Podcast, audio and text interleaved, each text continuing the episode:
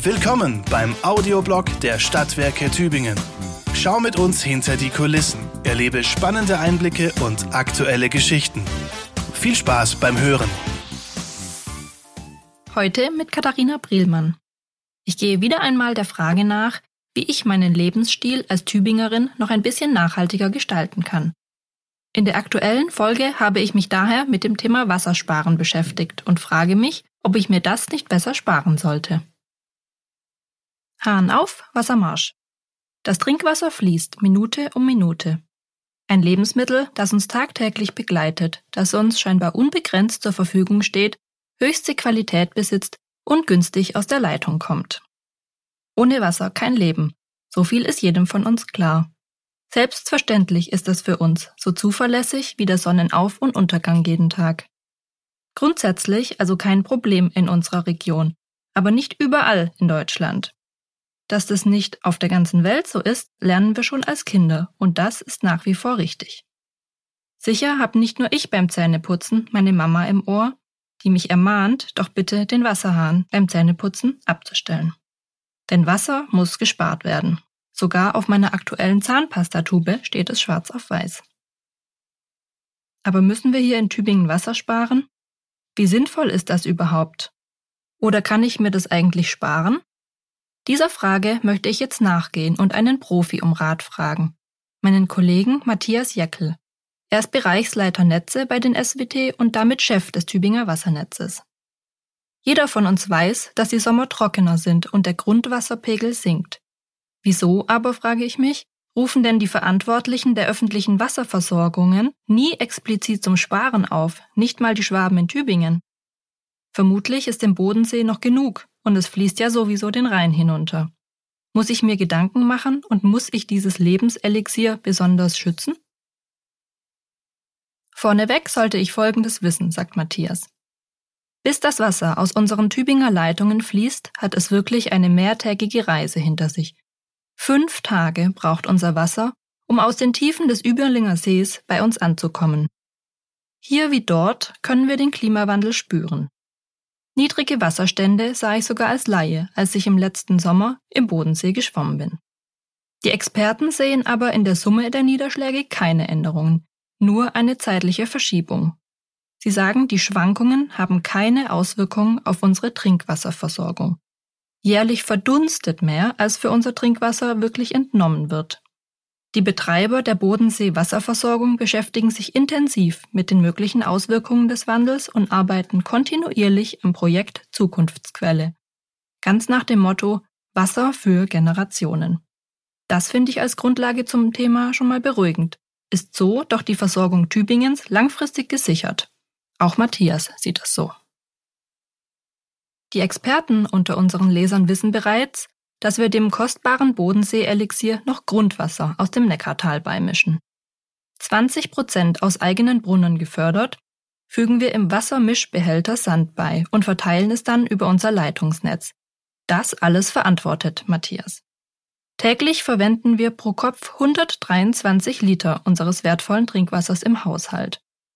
Er wiederholt dazu gerne, dass wir das Wasser aber benutzen, wir verbrauchen es nicht.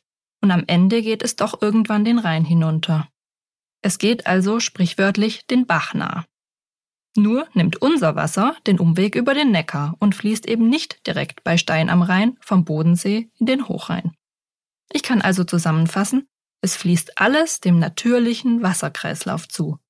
Klingt das nicht schön und nach heile Welt? Aber wie ist das jetzt mit dem Wassersparen hier in Tübingen, möchte ich von Matthias wissen. Wäre es ihm denn nicht am liebsten, wenn ich meinen Verbrauch oder besser gesagt mein Wassernutzungsverhalten optimiere? In meinen Augen, und dem stimmt er voll zu, ist es sinnvoll und gut fürs Gewissen, das Verhalten zu verbessern. Ich wasche meinen Salat beispielsweise in einer Schüssel in der Spüle und beglücke damit anschließend noch meine Zimmerpflanzen.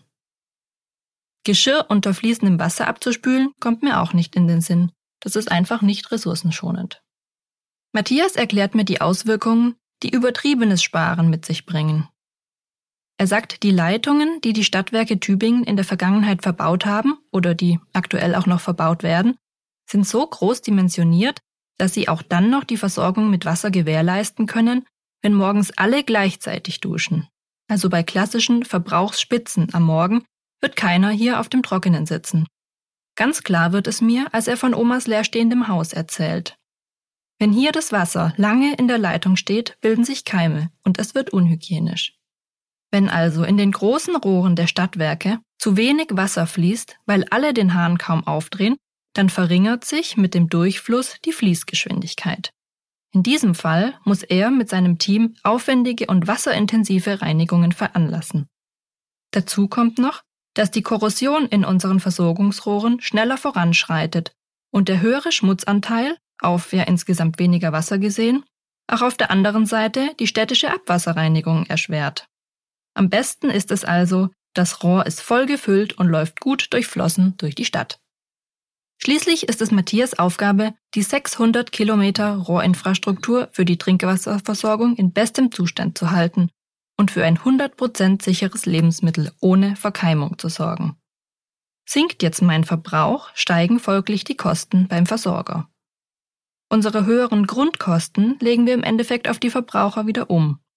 Der geringere Verbrauchspreis, der sich dann nach meinen Kubikmetern berechnet, fällt durch meine Wassersparaktion nicht ins Gewicht. Da beißt sich doch die Katze in den Schwanz. Damit hatte ich ehrlich gesagt nicht gerechnet und das Bild meiner wassersparenden Erziehung gerät jetzt etwas ins Wanken. Matthias hat es geahnt und gibt mir noch drei Dinge mit auf den Weg. Ich muss meinen privaten Konsum überdenken. Erdbeeren im Winter aus Andalusien, Kartoffeln aus Ägypten oder Spargel aus Chile. Das sind alles Lebensmittel, die zu anderen Jahreszeiten auch bei uns in der Region wachsen und nicht aus Ländern mit echter Wasserknappheit eingeflogen werden müssen. Aber durch unsere Nachfrage erhöhen wir den Wasserbedarf dort noch. Ich kann also meinen Blick auf das virtuelle Wasser in meinem Obst und Gemüse richten und den damit verbundenen Wasserfußabdruck beleuchten. Matthias zweites Anliegen betrifft mein Lieblingsthema, der Umweltschutz vor Ort. Ich soll unser Wasser nicht unnötig verschmutzen, sagt er. Für ihn wiegt dieses Argument sehr viel mehr als das Thema übertriebenes Wassersparen. Er sagt, ich könne mein Trinkwasser selbst schützen und muss dazu nicht an den Bodensee, denn ein Teil kommt, wie gesagt, ja hier aus dem Neckartal. Wo Grundwasser entnommen wird, sind Wasserschutzgebiete ausgewiesen. Die Felder zwischen Hirschau und Bühl gehören dazu. Oder auch die Jahnallee zwischen dem SV03 Stadion und dem Wildermuth Gymnasium. Und das untere Neckartal zwischen Hornbach und Lustnau. Die Tübinger unter euch erinnern sich an die öffentliche Diskussion um den Erhalt des Aubrunnens und seines Schutzgebiets.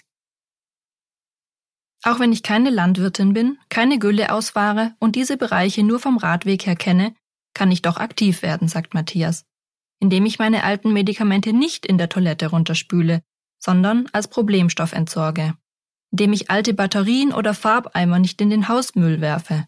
Klingt auch logisch, nachvollziehbar und ist für mich leicht machbar. Auch mein Auto wasche ich ja schließlich nicht in der Hofeinfahrt in der Altstadt. Ein Liter Altöl kann 100.000 Liter Wasser verschmutzen. Wow. Dann sagt er noch, einfach das Waschmittel etwas geringer dosieren und nicht unnötig viel zugeben. Das ist ein guter Einwand, Matthias. Daran werde ich wirklich in Zukunft noch etwas arbeiten müssen. Sein dritter Punkt. Energiesparen ist wichtig und richtig. Wenn ich dann öfter den Wasserhahn einfach kalt aufdrehe und nicht unnötig viel warmes Wasser benutze, dann wird sich das an meiner Energiekostenabrechnung am Ende des Jahres bemerkbar machen. Aber von meiner heißen morgendlichen Dusche wird mich das ehrlich gesagt nicht abbringen.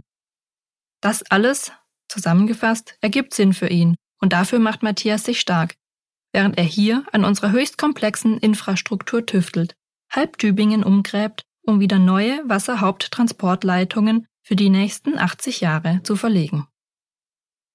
Und was heißt virtuelles Wasser jetzt konkret? Das ist wirklich ein Thema für sich und folgt an dieser Stelle. Aber dennoch habe ich schon jetzt gelernt, dass mein kleiner Verzicht auf Erdbeeren im Winter in anderen Teilen der Erde, die stark von Wassermangel heimgesucht sind, eine ganze Menge bewegen kann. Es wäre vermessen, die Wasserthematik nur regional zu beleuchten, denn erst durch den globalen Blick kann ich wirklich etwas bewirken. Meinen Wasserfußabdruck werde ich mir auf jeden Fall berechnen und beim nächsten Einkauf mal nachvollziehen. Auch werde ich beim nächsten Zähneputzen an Matthias Worte denken und helfe, vielleicht ohne allzu schlechtes Gewissen dabei, die Leitung mit kaltem Wasser durchzuspülen, wenn ich mal wieder gedankenverloren den Hahn aufgedreht lasse. Meiner Mutter werde ich auf jeden Fall beim nächsten Kaffee davon erzählen. Danke, Matthias, für deine neuen Impulse und die Gewissheit, dass mit dem Tü-Wasser, meinem Lebenselixier Trinkwasser und unseren Leitungen bei dir alles in besten Händen ist. Das war der Audioblog der Stadtwerke Tübingen. Vielen Dank fürs Zuhören.